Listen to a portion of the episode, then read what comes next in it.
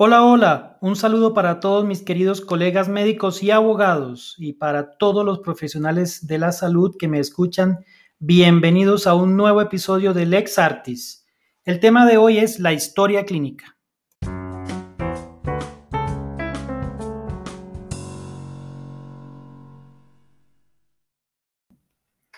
Para hablar de la historia clínica es necesario recordar el Código de Ética Médica, la Ley 23 de 1981, así como la Resolución 1995 del 99 y algunas normas que regulan la función del Archivo General de la Nación y que establece una serie de reglas en cuanto a la gestión documental que también aplica para la historia clínica.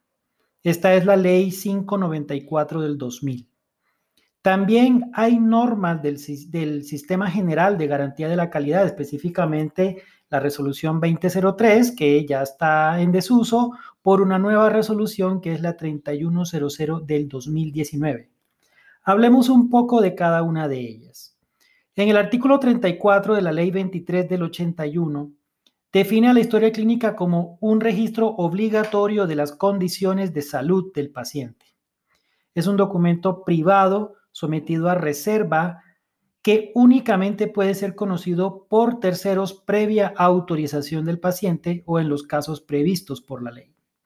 Empecemos a analizar un poco esto. Para empezar, es un documento privado, lo que quiere decir que el dueño de la historia clínica es el paciente, no es el médico ni es la institución, aunque ellos, por supuesto, a ellos les corresponde la tutela de la misma. Entiéndase tutela a la responsabilidad de guardar y cuidar la historia clínica, pues aunque sea de propiedad de los pacientes, son los médicos o las instituciones de salud las encargadas de su custodia, ya que por razones obvias, en el contexto médico u hospitalario es donde la historia clínica tiene su importancia. Entonces, la custodia implica una gestión archivística, que está normatizada por la resolución 1995 del 99, específicamente en el artículo primero, que además de dar una definición un poco más completa que la que da el Código de Ética Médica de lo que significa la historia clínica, también dice cuáles son los archivos en los cuales se deben gestionar las historias clínicas. También aplican las normas del Archivo General de la Nación, como son la Ley 594 del 2000 y las circulares que dicha entidad emite para tener claridad sobre la retención, disposición final y eliminación de las historias clínicas. Sigamos con el análisis. También dice que a pesar de ser privada, pueden ser conocidos por terceros previa autorización del paciente o en los casos previstos por la ley. La autorización de terceros aplica para aquellos familiares que de manera escrita sean autorizados por el paciente para obtener la historia clínica. Basta para ellos una carta escrita y firmada por el paciente, donde se consiente tal autorización. Antes del decreto ley 019 del 2012, la famosa ley antitrámites, que exigía que dicho documento, se exigía mejor, que dicho documento estuviera autenticado en notaría Hoy en día solo basta una firma, una, carta firmada, ya que en dicha ley o en dicho decreto ley, la 019 del 2012, se presume la autenticidad de las firmas. Hay otros casos en los cuales eventualmente se requiere la sentencia de interdicción, que opera para aquellos casos en los cuales los pacientes tienen alguna condición de discapacidad cognitiva que les impide hacer dicha autorización. Pero hay otros casos en los cuales un tercero puede conocer la historia clínica de un paciente por tener la autoridad para hacerlo. Tal es el caso de las autoridades judiciales como la Fiscalía, los jueces, los tribunales, los entes de control como la Superintendencia de Salud, la Contraloría o el Ministerio Público, entre otros. Lo importante es que en estas, eh, que estas autoridades deben solicitarlas formalmente mediante un requerimiento. Un funcionario de estos no puede llegar pidiendo una historia clínica de forma personal sin que no esté ese requerimiento escrito, ya que sería un documento con carácter probatorio. Para los niños obviamente no es necesario la autorización, ya que se entiende que los padres tienen la autoridad para solicitar dicha historia clínica. El artículo primero de la resolución 1995 del 99 también dice que la historia clínica se registra, en ella se registran cronológicamente las condiciones de salud del paciente, los actos médicos y los demás procedimientos ejecutados por el equipo de salud que interviene en su atención. Y hay que aclarar que en el numeral C de dicho artículo dice que el equipo de salud son los profesionales, los técnicos y los auxiliares del área de la salud que realizan la atención clínico-asistencial directa del usuario, pero también se incluye ahí los auditores de las aseguradoras y prestadores responsables de la evaluación de la calidad del servicio brindado. Es decir, saca de esta definición a aquellas otras personas que de pronto trabajan en el ámbito hospitalario, como por ejemplo el personal de aseo, el personal de servicios varios, los ingenieros biomédicos, los camilleros, conductores de ambulancia, ya que su labor no es propiamente asistencial. Con esto hay que tener mucho cuidado, mucho cuidado, ya que es frecuente que las historias clínicas están puestas en sitios donde es fácil tener acceso a ellas por prácticamente cualquier persona, incluso personas que no son asistenciales, aunque hoy en día ya no es tan frecuente, porque las historias clínicas son en su mayoría elaboradas, elaboradas con software. Sin embargo, no se puede dejar una historia clínica abierta en el computador para que cualquier persona la lea, sería exactamente igual. Cuando se habla de que es un documento sometido a reserva, no solo se debe interpretar en el sentido del cuidado de la misma, el archivo de la misma, sino que tiene una reserva legal, es decir, que quienes tienen la obligación y la responsabilidad de su cuidado y administración también están obligados a conocer y a cumplir con las leyes y normas que le aplican. Sobra decir que la historia clínica es un documento o es un registro, mejor cronológico y secuencial, que obedece a un orden y que no puede ser modificada, no importa si es física o digital. Los software deben estar en la capacidad de evitar estos cambios en las historias clínicas porque la misma puede adquirir una condición jurídica muy especial, y es que se pueden convertir en una prueba documental que da fe de los actos médicos y de la conducta del personal de salud que atendió al paciente. La historia clínica debe estar escrita sin siglas, con letra clara, sin tachones, sin enmendaduras. Siempre debe estar firmada por quien la escribe y nunca debe tener partes en blanco. Estas directrices no son simples recomendaciones, son prácticamente obligatorias y demuestran el nivel de profesionalismo del médico tratante y del personal de salud. Son recomendaciones conocidas por todos los médicos y los abogados. Y créanme, mis queridos colegas, en eh, eh, esto todos los días, en esto todos los días vemos fallas que nos hacen la labor de defenderlos cada vez más difícil.